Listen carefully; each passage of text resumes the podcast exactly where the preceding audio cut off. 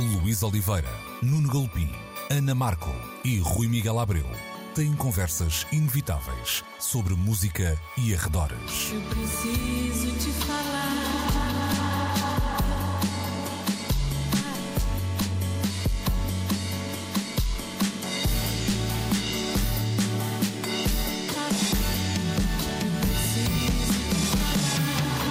Agora na Antena 3. Precisamos de falar.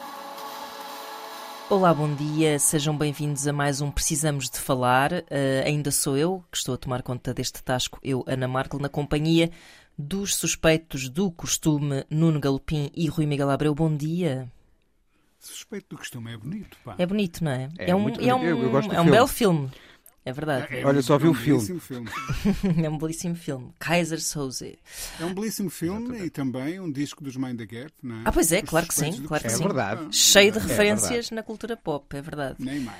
Bom, eh, se calhar começávamos esta conversa hoje por hum, falar de uma coisa que eu achei particularmente interessante, hum, que foi a criação em França de uma aplicação eh, para smartphone, eh, que, uma vez instalada nos telemóveis dos jovens franceses, jovens eh, adolescentes, hum, dá acesso a 300 euros, nada menos, 300 paus, para serem eh, gastos em eh, cultura, não é? Para serem gastos em eh, literatura, à partida. Eh, o, que quer, o, que, o que quer que- que esse conceito encerre em si, se calhar também temos de falar um pouco disso. E o que aconteceu como resultado desta medida do governo francês foi que 75% das compras feitas através dessa aplicação eh, eram eh, livros. Aliás, pronto, havia mais. eh, Não era só literatura, havia mais. mais Sim, entradas em museus. entradas, assim etc., bilhetes, etc. Mas 75% das compras foram livros e dois terços desses livros eram mangá, ou seja, banda desenhada japonesa.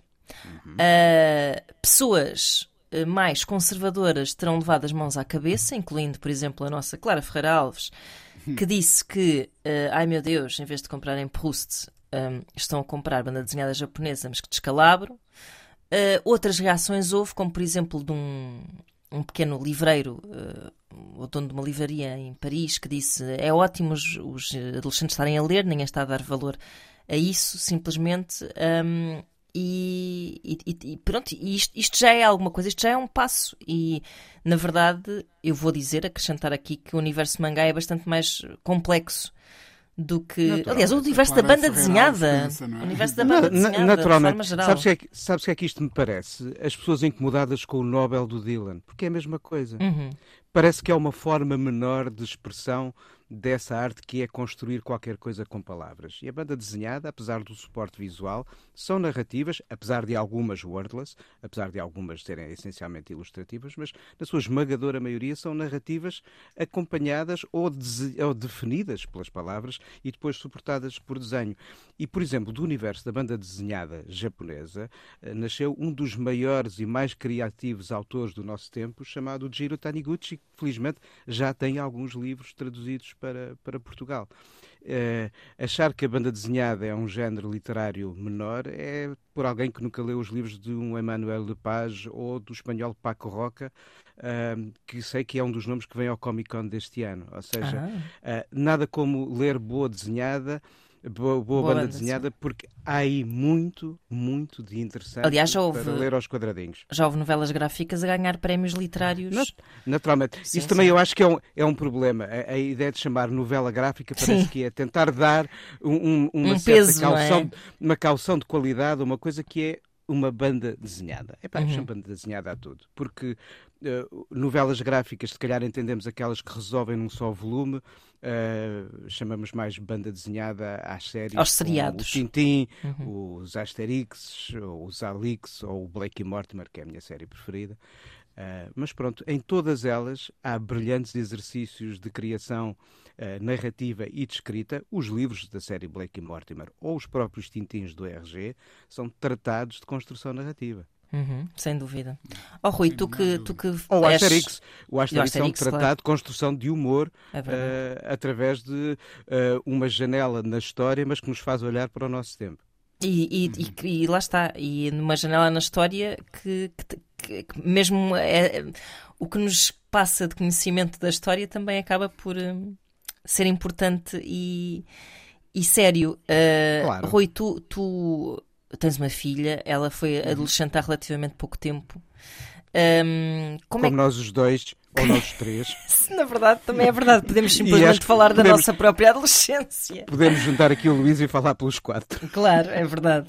Ahm, mas como é, que- como é que se- sentiste algum.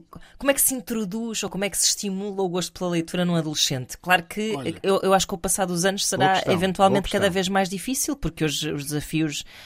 As solicitações são diferentes, portanto será mais difícil do que se calhar há 10 anos. Mas, eh, mas conta-nos tudo, da tua sapiência de pai. Sim, olha, hum, ain- ainda há pouco, em privado, te enviava uma, uma foto de um, de um bebê hum, pouco mais velho do que o teu, imagino. Um pouco mais novo, na Hum, verdade. Um pouco mais novo, exatamente. Hum, eh, a quem eh, nós fizemos, aliás, tivemos uma longa conversa com, com os pais, que são família, hum, sobre isso, eh, sobre a importância de, do, do contacto com os livros começar logo desde muito tenra idade. Hum, o simples ato mecânico de folhear aqueles livros de plástico que se levam para a banheira quando se é bebê, não é?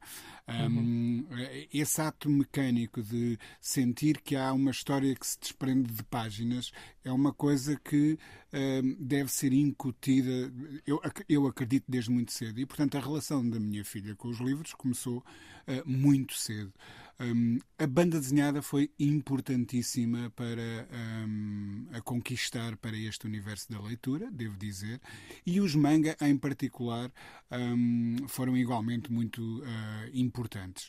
Ah, e quando nós ah, pensamos em, em séries como o Akira, ah, Katsuhiro Otomo, se a memória não, não me falha, ou do Kazuo Koike e do Lobo Solitário, ah, que foram duas séries que a mim me marcaram hum, profundamente. Eu, eu não, não vejo aquilo nada como uma manifestação artística menor. Hum, pelo contrário, são, são, são obras-primas extraordinárias em que às palavras e, à- e às narrativas e às histórias juntam também imagens igualmente fantásticas. Ah, e, e, portanto, só, só temos a ganhar da experiência de deixar os nossos olhos perderem-se nessas, nessas páginas. E foi isso que eu tentei fazer com a minha filha. Felizmente, posso dizer-te que ela hoje, ah, o, o desporto favorito dela é passar dias na Biblioteca Nacional a investigar e a ler. Hum, e, e, portanto, alguma coisa devemos ter feito muito bem. E levar, e levar a pop à Idade Média, ou levar a Idade Média à pop. Ex- exatamente. Hum, eh, que é o nome da. Já agora, o nome Claro, da página dela promove. no Instagram e, e- e no, e no Facebook, Idade Média Pop, onde ela vai poder É um- escrever sobre essas investigações que, que faz. É uma bela. Ah, mas é, agora, são belas páginas. São belas páginas, eu recomendo e não é uma recomendação de pai. Ok, é boa. Obrigado. Uh, mas pass- passando para esta iniciativa que eu acho admirável do, do, do Estado francês, um, ao- ao- para já, acho que faria todo o sentido. um, vê-la replicada noutros, noutros espaços da União Europeia, nomeadamente este retângulo à beira-mar plantado. Claro. Uh, seria uma, uma experiência, quer dizer, numa altura em que se fala da- das crises das livrarias, da crise na cultura, etc., se calhar seria um ótimo estímulo, não apenas financiar diretamente os agentes culturais, mas quem consome cultura. Um, eu, eu- eu acredito que se calhar teríamos resultados surpreendentes. E não sou nada hum, nada não, não alinho pela mesma batuta que tu mencionaste há bocado da Clara Ferreira Alves. Não, não a ouvi dizer esse disparate. Hum, mas, mas acho que qualquer porta de entrada para este universo e que hum, estimule a leitura, ah, o olhar sobre a pintura, a ida ao teatro, ao bailado, o que seja, ah, é mais do que válido e trará efeitos a longo prazo ah, pá, que eu acredito que sejam incríveis. Um, Ninguém entra no, no universo da arte ah, a admirar imediatamente o Caravaggio ou, ou, Claro. ah, Ou o Stockhausen. não é? o bailado clássico ou o Stockhausen, ou, ou seja quem for. Quer dizer, as pessoas. hum, este, este tipo de relações implica um, um processo longo, aprendizagem. sério, uma aprendizagem, não é? Sim, é Claro, verdade. Eu claro. vezes Portanto, ver, ver isto, eu acho que eh, só merece o nosso aplauso, acho eu. Acho que as pessoas dizer, não, eu- se, não eu- se conseguem colocar nos sapatos de um adolescente. Uh, Tal e qual. E, e, e, estar a chatear a cabeça de um jovem a dizer devias ler, de ler isto em vez de ler isso, acho que é, acho que é super não, contraproducente. Não, é? não vai resultar, não uhum. vai resultar. Eu não acho que os franceses. Não a minha filha ouvir a Britney, os Muse e, ah, e claro os que não. Claro. Jonas Brothers, claro. porque eu bem sei quais são os hábitos de audição que ela tem hoje em dia. Uhum. A seu tempo, a seu tempo descobrem os caminhos. Exatamente, ler o Cebolinha e a Mafalda e, e crescer para, para outro tipo de leituras. Portanto, Importante é, é estimular a relação, estimular a relação com o gosto, depois constrói-se e tem a ver com a identidade de cada um. Deixa-me só dizer aqui uma coisa que tem a ver com o que possa ter gerado algum espanto em França com esta notícia.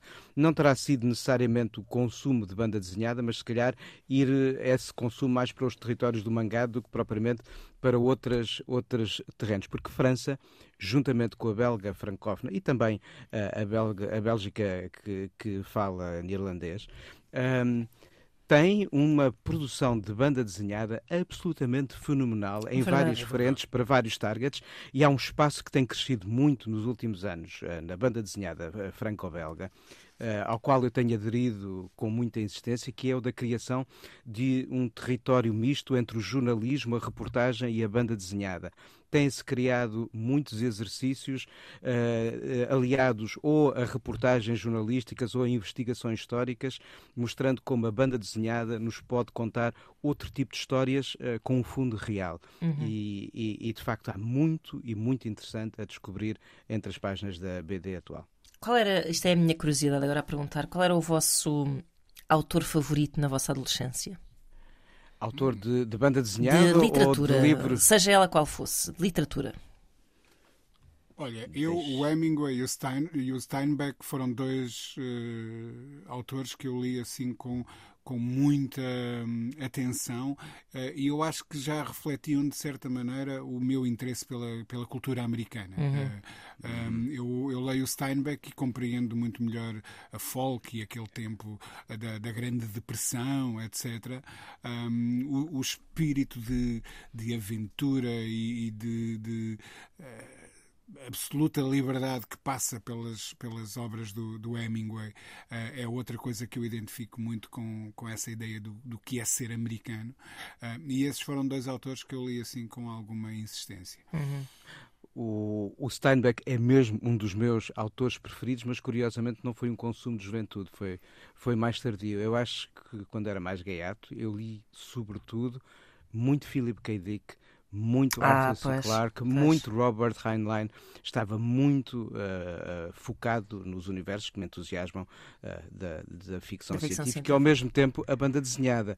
O Edgar Pierre Jacobs, o RG e o Jacques Martin, se calhar, eram autores dos quais eu devorava tudo o que me aparecia. Uhum. Eu vou dizer que talvez Jack Kerouac e Boris Vian fossem os meus favoritos. Na altura e, e deixamos eh, este testemunho. olha, a é de sugestão, se por acaso uh, um adolescente, um, um ouvido de um adolescente acidentalmente se cruzar com este programa de rádio, talvez fique com alguma curiosidade em ir ler o que nós acabámos de anunciar.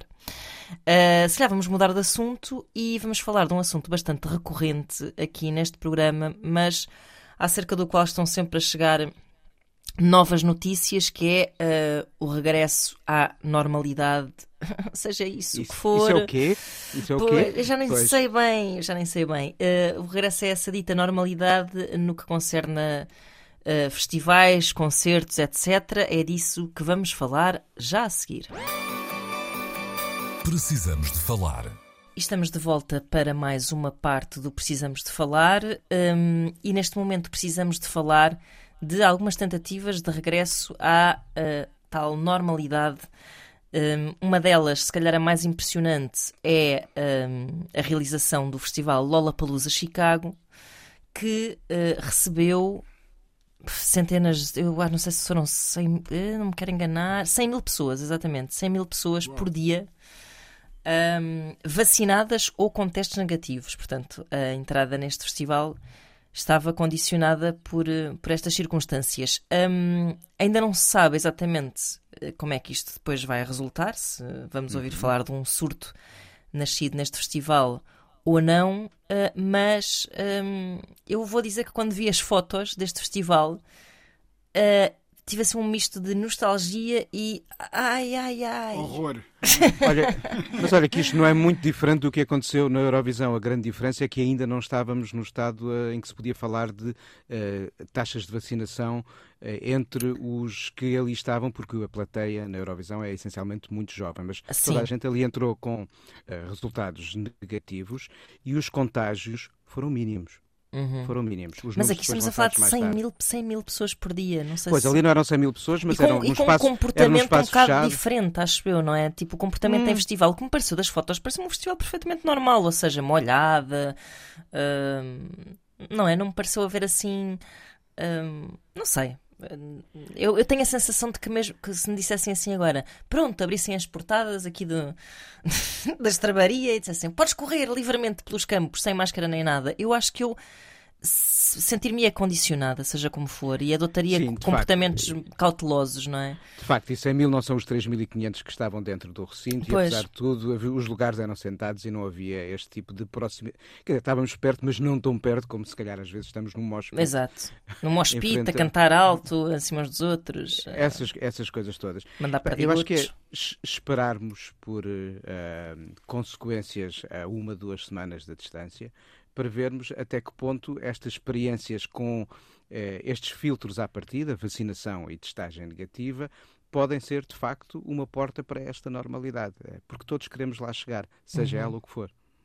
Uh, Rui, o que é que sentiste olhar para aquelas fotos uh, da marabunta, sedenta eu estive de, de Muito concertos? recentemente num, num, num par de festivais, um, deles no, no Porto, festivais de jazz, obviamente com, Com um comportamento diferente também. infinitamente mais, Claro. mais, mais pequena, plateia sentada, Uhum. uh, os espetáculos com mais gente estavam limitados uh, ao ar livre uh, a 250 lugares.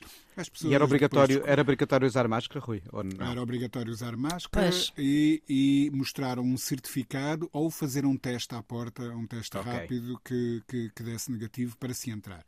Hum, eu acho que ir do. eh, não me parece que seja boa ideia. Eu não sou cientista nem, nem, nem Sim, especialista nestas mas coisas. ir do 8 a 80 como a Lola Palusa é rápido demais. Do 8, É do rápido 8 a demais. 80 parece-me ser rápido É. eh, É. de- demais. E isto até porque chegam notícias dos Estados Unidos de cidades que estão a dar passos atrás. Uhum. Eh, Exatamente. cidades que estão, que estão a exigir ehm, o uso de máscara, a impor o uso de máscara na rua, eh, a impor os certificados ou os testes negativos para aceder a espaços fechados.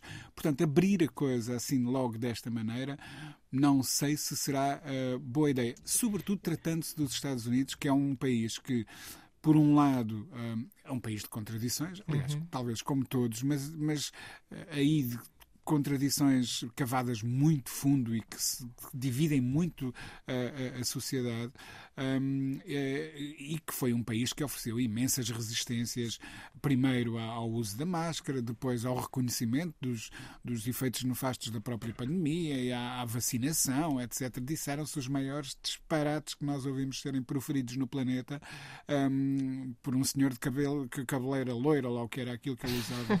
um, e, pele, e, pele, e pele cor de laranja. Um, mas, mas eh, eh, sendo a América o país que é, eu parece-me cedo demais para este tipo de coisas. Mas ao Sem mesmo dúvida nenhuma. tempo olhar para. a- Quer dizer, eu, eu pergunto-me quando é que nós vamos retirar as aspas à palavra normalidade cada vez que a gente diz normalidade. É pá, sim, verdade. deix- deixar de pensar, deixar de, fazer meta raciocínio Sim, sim, sobre sim. o- o- a nossa vida, o nosso cotidiano. é? Eu já há bocado falava na necessidade de esperarmos uma, duas semanas para termos resultados, não é por achar que isto é, é fantástico e é assim que se deve fazer. É mesmo para depois podermos sustentar com Claro. números eh, o ceticismo com que o Rui estava de facto e que coincide com o meu a abordar este tipo de carroça à frente dos bois. Sem dúvida. É uma- isto- acho que isto é uma manifestação típica de carroça à frente dos bois. Eu acho que eh, também a prova da- das contradições e da diversidade. Nos Estados Unidos também depois é outra notícia que nos diz que o mayor de Nova York, eh, o Bill de Blasio, hum, anunciou que eh, tens, que tens que provar que és vacinado para entrar em restaurantes, ginásios e espetáculos. Hum, não estamos a falar de testes negativos sequer, estamos a falar mesmo de vacinação. Vacinação. Ou seja, aqui até me parece que um, o, o, que se tenta aqui é, é que haja um estímulo. Uh, também uma motivação extra para as pessoas uh, é, se vacinarem. Tem, tem, todo o ar disso, sim. Uhum. Uh, é um bocado. É, é, ou seja, essa normalidade que nós falamos tem que ser um bocado a cenoura à frente dos burros que, que não se querem vacinar. E nós não temos, te, temos lido histórias nas últimas semanas, desculpa interromper-te, Rui, de uh, figuras, pessoas, uh, cidadãos que adoeceram e tarde demais reconheceram uh, que o seu ceticismo perante a vacina tinha sido um disparate. Uhum. Uh, e isto em estados norte-americanos, onde presentemente há surtos uhum. ativos graves, um ressurgimento de número de casos, de hospitalizações e de mortes. Uh, e que são estados onde as taxas de vacinação são as mais reduzidas à escala dos Estados Unidos. Isto dá de facto que pensar. Uhum. Eu, eu, ia dizer Sim. simplesmente que todo este debate em torno da, da vacinação e do, da, da, vacinação obrigatória ser um atentado à liberdade, as pessoas parecem esquecer-se que um, nós, para nos inscrevermos na escola primária há uns anos, tínhamos que ter um boletim de vacinas em dia. Uhum. Aliás, não era só na escola primária. Verdade. Era ao longo de todo o percurso escolar. Ah, eu lembro-me de, até na faculdade, a minha eh, matrícula, a dada altura, ter estado suspensa porque me faltava uma, uma, uma vacina, vacina uh, que, eu, que eu fui levar no próprio dia e quando lá voltei com, com o, o boletim carimbado, a, minha matrícula passou a, a estar a, ativa, a, efetiva. Um, e, e, nunca ninguém levantou problemas com isso, porque é assim que se constrói e se erradicam doenças, como uma série delas de que nós nos libertamos, uh, nos livramos ao longo de, de, de, das últimas décadas. A ciência fez muito para tornar o mundo um lugar mais seguro e que agora se um, uh, olhe para, para este caso que é extraordinário na, na, na história da civilização mundial um, como uma ameaça aos direitos, liberdades e garantias de, do cidadão, um, parece-me um pouco absurdo. Quer dizer, como é que não se vê a bigger picture no meio, uhum. no meio disto, não é? Um, eu, isto, esta, eu acho que esta. Não compreendo muito bem. É, é quase. Eu, o que eu noto em algumas pessoas é que há uma espécie de ignorância voluntária, uh, movida pelo medo, ou seja, que. Mas medo de quê? Porque, porque essas vacinas de que tu falas uh, são vacinas que já estavam uh, mais que testadas, não é? Sei lá, tétano, uh, BCG, essas coisas, pronto, não é? E as pessoas estão com medo e em vez de assumirem que têm medo, pronto, sei lá, têm medo porque têm medo de efeitos secundários, têm medo que não esteja sido testado o suficiente. O cão do Nuno Galopim também tem medo de ser vacinado. Não, e então parece que começam por, por a, a, arranjar argumentos super uh, chico espertos para, um, para tentarem contornar esse medo, uh, questionando a validade da ciência. Isso é que me faz muita confusão. Mas é, mas é um medo totó e desinformado de claro, quem gosta de ir para a é. internet é. ler muito e não aprende rigorosamente claro, nada. E nós, apesar de estarmos perante um sucesso. Uh, eh, de velocidade tremenda na história da medicina e da tecnologia ao serviço da medicina e da ciência ao serviço da medicina, a criação de uma vacina, a sua testagem e administração num tempo recorde, o que temos visto até agora é que os resultados são claramente encorajadores. Claro. E eh, estamos neste momento a assistir, felizmente entre nós já numa fase, ao que parece regressiva, desta eh, vaga eh, que tem a ver com a variante Delta, mas estamos a ver ela avançar um bocado noutros territórios do mundo e onde ela avança e tem casos positivos e casos de doença grave e infelizmente de morte é sobretudo claro. e acima de tudo entre não vacinados. Entre não vacinados, é verdade. Ou seja, deixem lá de ser totós. Pois. Sim, uh... eu, eu, sabes que eu estou muito curioso para saber, e lá chegaremos, espero eu, todos, eh, de saúde e, bem dispostos. Em 2022, como é que vai ser essa gestão? Porque neste momento eu, eu, já não quero acreditar que não haja festivais, grandes festivais em 2022. Uhum. Acho que, acho Também que acho que vai haver, sim, sim. Um, mas estou muito curioso para saber como é que vai ser gerida o, como é que vai ser gerido o acesso a esses uh, festivais. Uh, se ainda se vão sentir efeitos do, do, de todo este trabalho que está a ser feito nessa altura, um, se a vacinação é... ainda vai ser, vai ser requerida para, para o acesso, etc, etc. Eu acho que ainda poderemos estar a viver um 2022 já será diferente de 2020 e 2021. Eu não tenho a bola uh, futurista que é, consegue adivinhar tudo. Futurista só tenho aqui alguns discos daquelas bandas que tinham este rótulo em 1981, mas imagino que haja uma espécie de lastro de hábitos que se mantenham como, talvez, sobretudo como cautela em 2022. É, o que sim, não deixará acho que de não fazer nos vamos sentido. despedir tão cedo das máscaras, por exemplo. Sim, sim. Pois, isso eu acho Sim, que sim. não.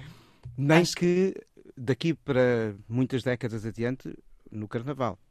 Isso também é verdade. Podemos aproveitar as máscaras e sei Porque lá. to- todos nós depois teremos de fazer uso às que comprámos em excesso, felizmente, quando tivermos de deixar Claro, de usar. Mas e por enquanto, Uma nada máscara. Como seguir, nada como seguir as regras, porque eh, ainda, ainda não está dominada esta pandemia. É isso. As máscaras podem ter várias funções. Uma máscara na cabeça faz um ótimo chapéu, por exemplo. E nós Mas- vimos ao longo, ao longo dos meses que houve muita gente a optar pela máscara de queixo, deve ter um É significado. verdade. Era um goatee, uma máscara goatee. Sim. Ahm, Ah, sim, gostei. sim. Mas a verdade é que acho que é, por- é por uma questão de etiqueta até, não é? De, de civismo. Este, porque há muitas pessoas assim Claro. dizem, estás vacinada de máscara? Eu, pá, sim. hum, é assim, a nossa Máscara- vida agora é assim. E- e- e outro dia vi um... Está na altura de uma pessoa fazer uma certa purga no seu Facebook, não é? Vi alguém a partilhar um- uma espécie de um meme, de um meme, hum, que comparava as regras a que nós estamos a obedecer agora com eh, imagens do Holocausto, vejam bem.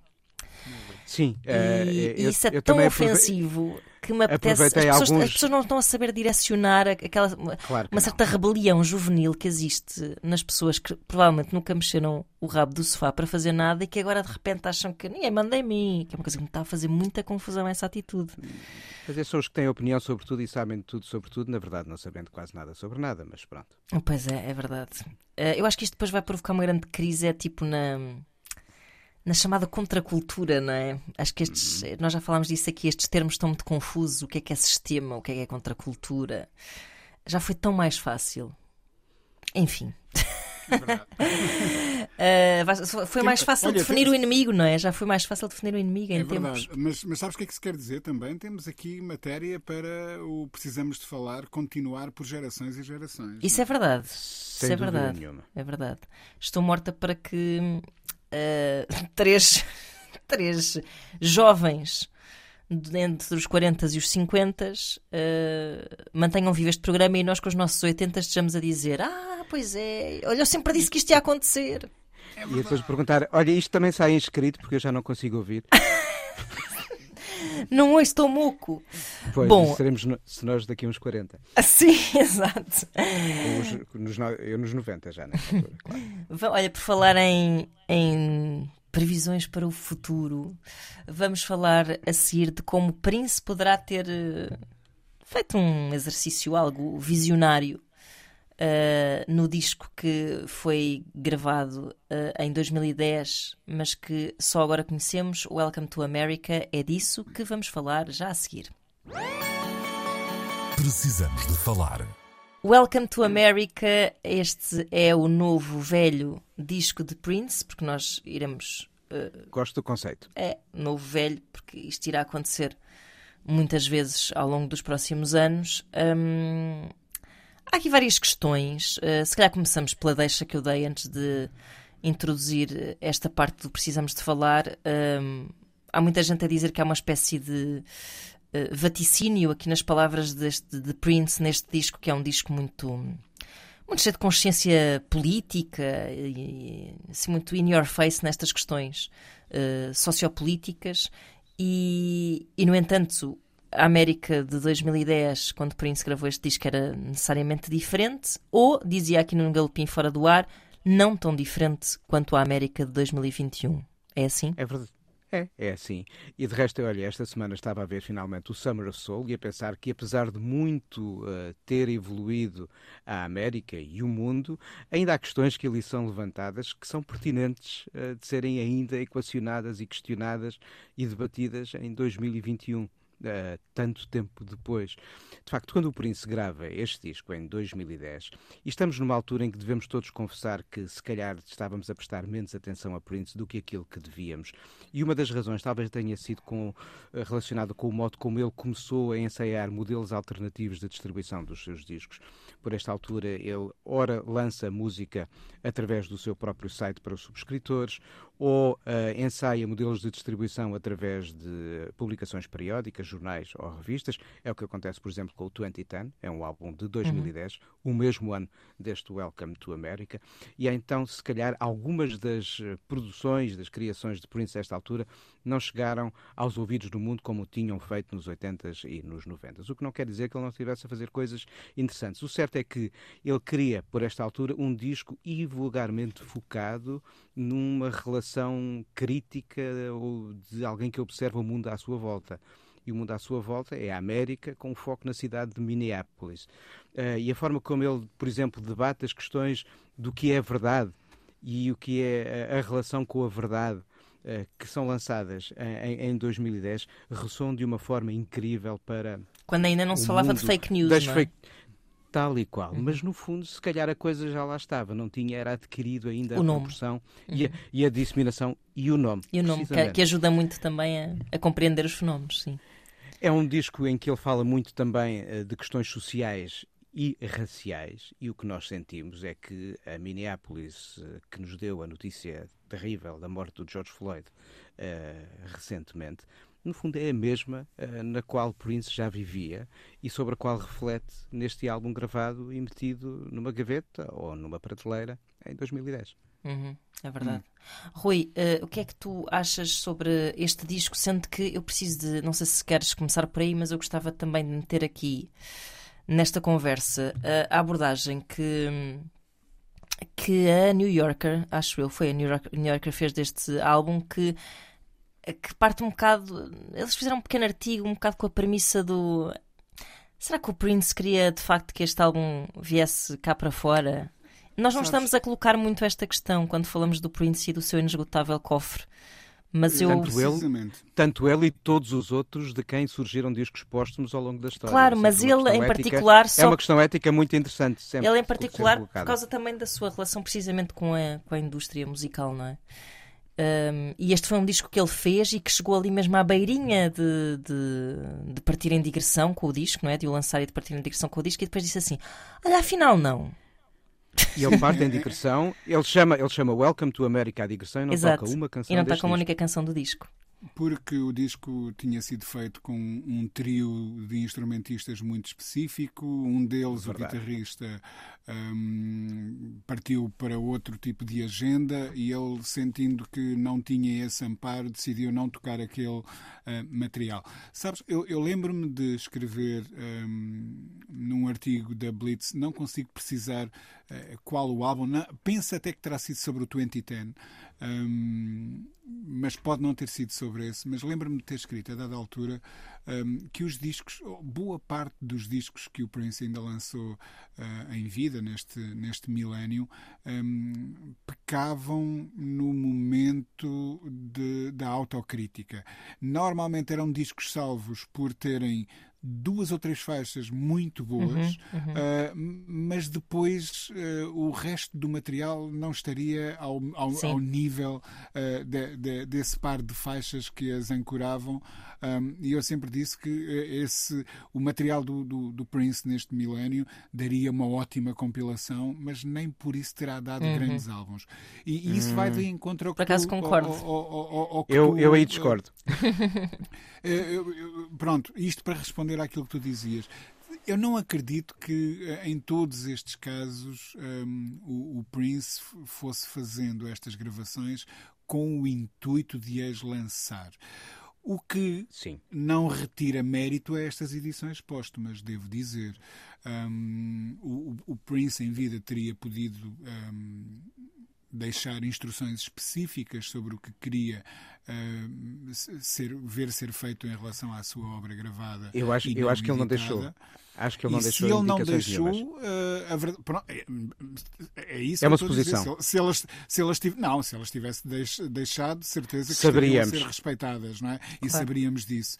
Uh, ao não ter deixado, há hoje um, um conjunto de gestores desse património uh, que tomam este tipo de decisões e muito sinceramente eu sempre quis ouvir o que, o que é que estava naquele, um, naquele cofre. O que não quer dizer que nós um, possamos ou até devamos olhar um, uh, para esse material todo com os mesmos olhos ou com os mesmos ouvidos, se quiserem, Naturalmente. Um, que, com, com, que nós uh, encaramos as obras que o tempo cristalizou, não é? os grandes clássicos uh, de, de, do Prince. Eu acho que muitos distos eram cadernos de esboços, para fazermos uhum. aqui um paralelismo com, com, com as artes visuais. Um, eram uns pequenos estudos apenas pensados exatamente para isso, quer dizer, não, não, não seriam obras definitivas, seriam, seriam uh, ensaios, digamos assim, ensaios no, no melhor sentido uh, da, da, da, palavra. Um, mas pronto, cá estamos nós a ouvi-los. Temos é que saber ouvir este, é, é, estas obras. E é, aí até devo dizer-te o trabalho, e o Nuno uh, tem, tem feito isso, aliás, eh, fez isso eh, no Expresso muito recentemente. É, é muito importante o trabalho da imprensa de nos ir eh, guiando pela audição destes, destes discos que vão surgindo, contextualizando-os para nós percebermos exatamente o que é aquilo que estamos a ouvir. Pois eu acho que sim. sim. A sensação que me dá é que, é que obviamente isto é muito lá para isso que eu vou dizer, mas que a morte inflaciona imenso o valor uh, de um artista e a ideia de que há muita música ainda por ouvir do Prince faz com que nós estejamos sempre à, à espera deste evento, não é? Deste acontecimento. Mas olha, uh... há, há, há, exemplos antigos e ainda em vida do Prince que podemos chamar aqui sim para, para amplificar o espaço de reflexão. A ideia de editar coisas que estavam guardadas. Uhum. O Black Album.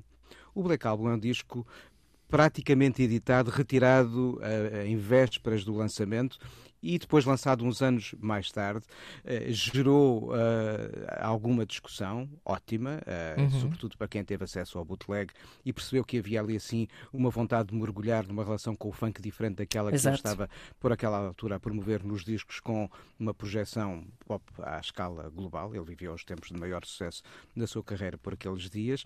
Mas, por exemplo, há um disco, há um primeiro disco, ou se não é o primeiro, é o segundo, porque há dois discos de arquivo que ele lança ainda nos anos 90 eh, como para, no fundo, resolver o contrato que o ligava ao Warner, onde ele chamava-se mesmo The Vault Old Friends for Sale, ou seja, ainda em tempo de vida, nós começámos a escutar Prince a apresentar-nos o que tinha ficado escondido.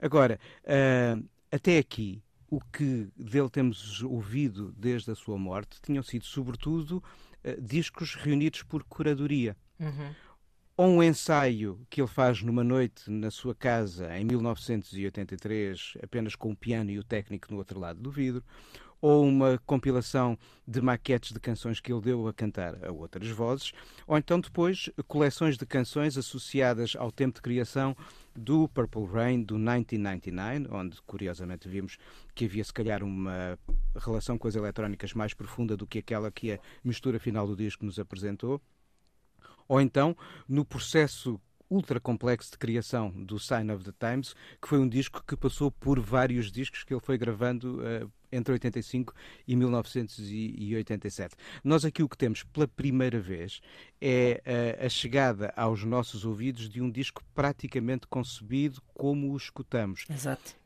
ele não estaria determinado. Tanto que quando as sessões são dadas por concluídas, nas vésperas da tal digressão com o título deste álbum, ele próprio diz ao teclista que estava a coproduzir o disco com ele, guarda isto, uh, deixando a indicação de que, uh, como ele diz, pelo menos no 60, na reportagem no 60 Minutes, algum dia depois alguém pegará nisto. Hum, okay. e, esse, e, esse, e, esse, alguém foi esse mesmo uh, teclista que assumiu agora a conclusão da produção e das misturas do álbum. Pelo, o que temos aqui não seria um álbum completamente terminado, mas próximo daquilo que poderia ter sido um disco editado por Prince em 2010. E nesse sentido, este é o primeiro álbum verdadeiramente póstumo com esse, com esse título. É o primeiro, é verdade, é verdade. Uh, não é? É o primeiro álbum póstumo de Prince. Uhum. Isso deixa-me também um bocadinho mais consolada em relação à sua vontade, não é? Uh... Sim, eu, eu, tenho, eu tenho a noção de que uh, o Prince era um, um trabalhólico no melhor dos sentidos da palavra. Pois, pois era, seja, pois era. Ele, ele era incansável na Como tu sua. disseste, Trabalhólico. Adoro. Trabalhólico. É, nunca tinha ouvido a- a- o aportuguesamento do workaholic. Trabalhólico. É Tá, tá tradução certo. direta e eu acho Tá que certo. funciona. Está certo. E ele, ele tinha um, um- um- epá, uma sede de tocar, um prazer enorme de tocar, Uhum. e, e aí assim eu, eu vi uma jam, que era, sou eu aqui a meter pirraça, eh, em Paisley Park, depois de um concerto para a MTV, ele volta ao palco com os seus músicos apenas porque lhe apetece, e é infinitamente mais interessante esse, esse segundo concerto do que aquele que foi transmitido pela televisão. O prazer estava ali evidente, porque não estava a cumprir um alinhamento, estava a tocar o que lhe apetecia. Uh, mas tinha também um fluxo criativo invulgar e a capacidade de registar tudo isso. Eu acredito que muitos outros músicos possam ter tido, não sei se um fluxo criativo tão intenso como o do Prince, outros haverá, mas poucos teriam estúdios em casa. E isso permitiu-lhe gravar, conceber, registar, ensaiar. Agora, Sim, quantos e num estado um bocadinho concluídos- mais, num estado, num estado mais eh, aprimorado do que outros Sim. que se calhar eh, não queriam que, que- lá está, que não teriam gosto nenhum em ver os seus rascunhos eh, mostrados ao Verdade. mundo, não é? E aqui há pouco tempo falei com o Mike Scott, o guitarrista que trabalhou muito com ele, sobretudo ao vivo, depois de 1996, mas que muitas vezes esteve também em estúdio, e ele eh, dizia-me que eh, o Prince, quando, eh, mesmo nestas ocasiões em que estava a gravar qualquer coisa que não seria automaticamente para com, com o álbum em frente, tinha uma noção muito concreta do que queria, o que pretendia de cada músico, ou seja, a ideia na sua cabeça não era um esboço, mas sim já qualquer coisa muito próxima do definitivo, do final. E eh, por isso é que eu questiono. É, é claro que temos aqui assim um exemplo de um álbum que está praticamente concebido e que estava guardado. Outros haverá lá dentro, mais do que em estado de ensaios, de reflexões, de esboços? Eu acredito que sim, porque eh, esta, esta forma de trabalhar e de visualizar em som as ideias e de as projetar para perto do, da arte final, eh, acho que fazia parte da sua maneira de, de estar em estúdio. Uhum. Bom, eh, ainda temos tempo para hum, terminar este programa como começámos, eh, falando de livros e de certa forma Volta também, eh, sim, sim, imitando outros programas de conversa que terminam precisamente com dicas literárias. Neste caso, muito adequadamente eh, em agosto, que é o mês em que as pessoas as procuram mais, se calhar essas dicas, não é? E por isso desafio-vos, eh, caros colegas, a deixar aqui as vossas sugestões literárias para El Verano dos nossos ouvintes. Digam-me coisas. Olha, eh, eu, se não te importas, Nuno. eh, eh, Força tu, quero- Rui, sim. Quero, Avança. quero já Uhum. despachar serviço, hum, mas para chamar a atenção para dois livros que estão ambos eh, a caminho. Um deles espero recebê-lo hoje ou amanhã. Hum, mas que eu ainda não li. E tá- estou a- sei que estou Não leste, mas gostas, livros- não é? livros que não li, mas os assuntos são assuntos que me interessam e por isso é que eu os quero ler. Eu gosto desses livros. e- exato. E, e, por outro lado, eh, são dois livros com quem. hum, eh, cujos autores eh, com, que, com quem eu já falei com, com os autores a propósito precisamente do desafio que foi eh, escrevê-los. O primeiro hum, é um livro sobre a eh, a editora um, que deu os músicos para que a Amy Winehouse gravasse o, o seu extraordinário Back to Black. Um, a Jessica Lipsky traça uma história um, de- deste selo nova-iorquino que nos deu o Charles Bradley, a Sharon Jones, os Dap Kings, etc. Um, e, e que conta uma história que eu acho que precisava de ser contada, porque apesar de ser uma editora, microeditora independente, o, o- digamos assim, o efeito que eles tiveram, a influência que eles tiveram sobre os caminhos da, da, da música popular é muito mais ampla do que as vendas poderiam sugerir. Por exemplo, através do sampling, porque muita da música que eles foram lançando nestes últimos 20 anos foi samplada por gente como o Jay-Z, por exemplo, o Mark Ronson, etc. Um, e, e- e, portanto, o, o som deles também marca muito da música popular que nós, eh, que nós ouvimos. E é, e é apenas uma história extraordinária de alguém que amava um determinado tipo de sonoridade e conseguiu trazê-la de volta um, ao presente. O outro livro um, sobre o qual uh, publicámos ontem uma notícia é uh, a inclusão um, dos Racionais MCs uh, na, na, na, série 33 e um terço da Bloomsbury. Um, com, com um, um, autor que não é brasileiro a olhar para uh, a importância que os Racionais MCs uh, tiveram um, e, e, e, eu estou muito curioso para ler, até porque acho um exercício interessante este de ler sobre algo que vem neste mundo do universo lusófono um, numa outra língua. Uhum. Uh, e, e, portanto, queria deixar essas duas uh, sugestões. Podem encontrar no, no, no, Rimas e Batidas mais informações sobre ambos os, o, o, os lançamentos uh, que estão disponíveis através das plataformas do costume. E, pronto, é fácil. Isso é uma das coisas uh, interessantes de, do presente. É muito fácil aceder a estes livros, portanto é não verdade. há desculpas. É não estão aqui na prateleira uh, da nossa livraria da, da, vizinhança, mas também não é assim tão mas difícil olha, chegar até A propósito eles. disso, deixa-me só aconselhar os nossos ouvintes a não fazer encomendas no Book Depository. bem. Porque... Por acaso nunca fiz, sabes? Não, por acaso, olha, eu fazia e, eu, eu fiz, fiz em tempos. Uh, e neste momento uh, estou a pagar mais de. Por, agora, agora já parei de fazer, não é? Mas paguei mais de tarifas um, do que de livros. Ah, isto, isto está a acontecer e, estou, e tenho conversado com muitas pessoas a quem está a acontecer o mesmo. Tu chega a tua carteira a casa, tem uma caixinha amorosa com um livrinho que tu queres muito ler e diz-te assim: Ah, agora são 11 euros. Pronto. Mas olha, eh, uma dica já agora nesse sentido, prática, eu, uhum. o, o, que eu mandava vir de antes da Amazon Co UK, mando agora vir da Amazon Espanha. Espanha, uh, sim. Igual. E, e, e a coisa Estou a fazer e a alemã também, acho que a alemã também safa sim. bem. Uhum. Sim, sendo que, nas, sendo que nas, bem. É isso. Na espanhola, a partir de relativamente pouco, não sei se são, são 19, 20 e poucos euros de compras, os portos são gratuitos. Pois, Exatamente. ainda por cima, é verdade. Só, só mais uma dica: uh, Força. Uh, o, o, disco dos Racionais MCs que merece este tratamento da coleção 33 e um terço, série Brasil, é o Sobrevivendo no Inferno uhum. e o uhum. autor é o Derek Pardue. Exatamente. Olha, eu vou começar pela série 33 e um terço. Qual é o livro que eu estou a ler neste momento? o álbum sobre. O, o, álbum, sim, o livro sobre o Rio dos Duran Duran. Tumba. Ah, pá, isto, a sério, este Nuno Pim não falha, é não o chamado vira ao disco e toca Duran Duran. Exatamente. É um facto. Caramba. É um facto. E é assim desde 1981 e eu gosto desse lado conservador. Ainda tens mais coisas a... ainda, ainda há coisas que tu não sabes sobre os Duran Duran ou não? É... Boa pergunta. Daí a necessidade de eu ler livros para descobrir se essa resposta exato, tem ou não exato. resposta. É isso. Não, mas comprei esse, comprei um sobre o Avalon dos Roxy Music, que saiu agora, um sobre o Diamond Dogs do Bowie e um sobre o Once Upon a Time da Donna Summer. Mas bem, eu gosto muito dos meses de, de verão com férias, porque uhum. nem sempre todos os meses de verão têm férias, porque é aí que eu posso ler com outra calma, livros maiores. E claro. uh, para quem quiser dedicar-se a um livro daqueles de mais de 900 páginas, porque só nesta altura do ano é que se calhar temos rotinas que o permitem fazer, uh, e eu fio há uns anos, uh, precisamente em férias, As Benevolentes do Jonathan Littell é um, é um, se calhar, o, o mais assombroso e assustador livro feito sobre os horrores da Segunda Guerra Mundial e, e, vale a pena ser lido. Uh, falando de ficção mais recente, deixa-me fazer aqui uma sugestão que eu descobri há relativamente pouco tempo, um livro chamado Civilizações, de um autor francês, Laurent Binet. Qual é a ideia desta história? Imagina, isto é um daqueles exercícios de história alternativa. Em vez dos conquistadores europeus chegarem à América do Sul e dominarem a América do Sul, foi o contrário.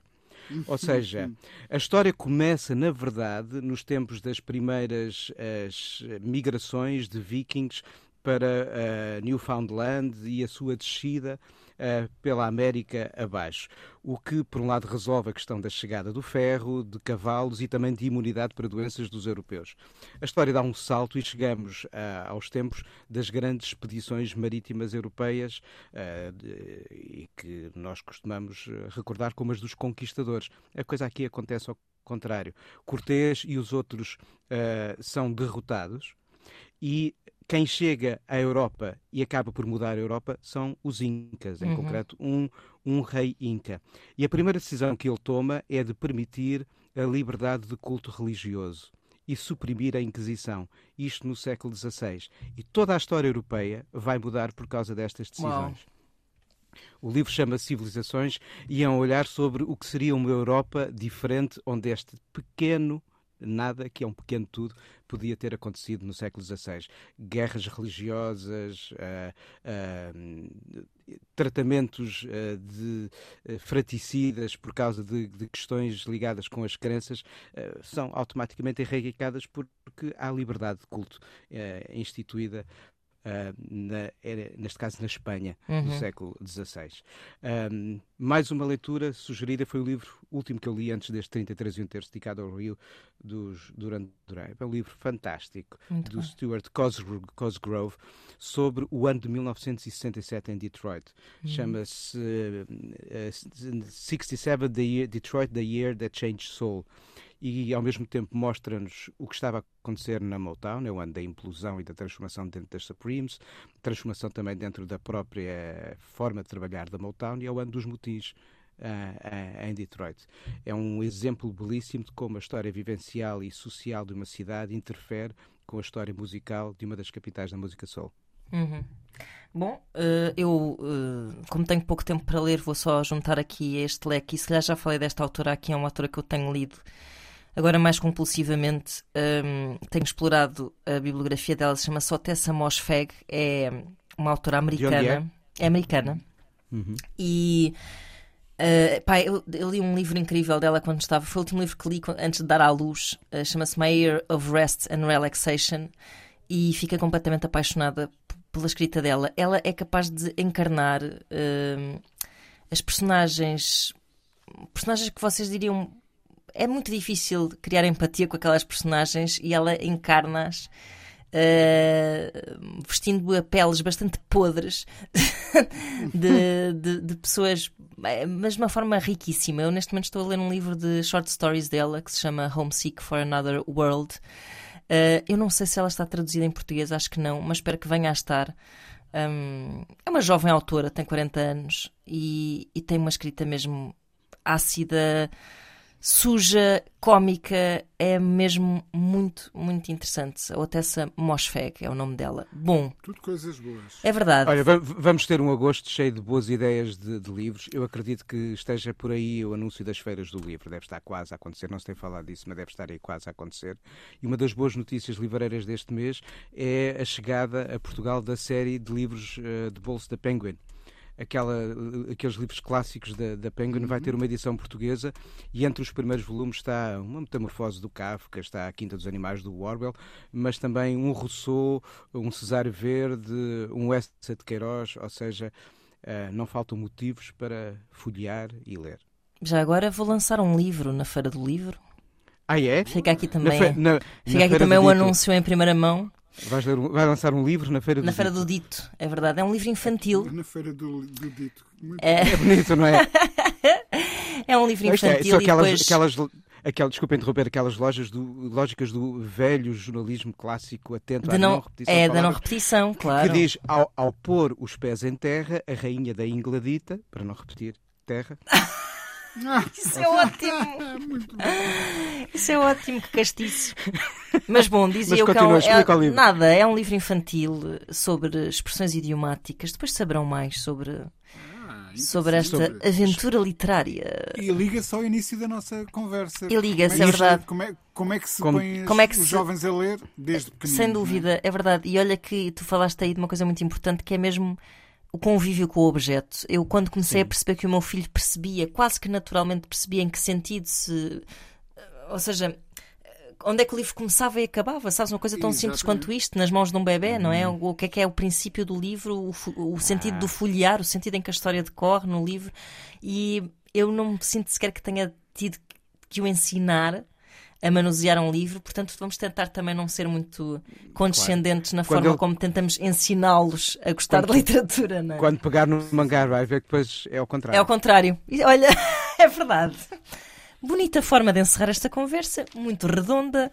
Uh, para a semana estaremos de volta. Uh, adeus, caros amigos, Nuno Galpim e Rui Miguel Abreu. Uh, para a semana julgo que já se juntará Luís Oliveira. Não tenho bem a certeza do que estou a dizer, mas eh, olha, logo, Logo se vê se quem vê. cá está. Logo se vê. Pronto, é isso. Beijinhos e até para a semana. Até para a semana. Tudo bom.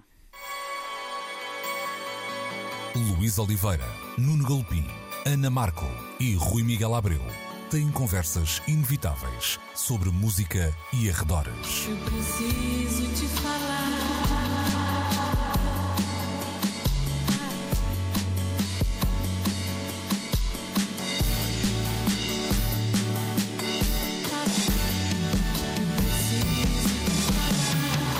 Agora na Antena 3. Precisamos de falar.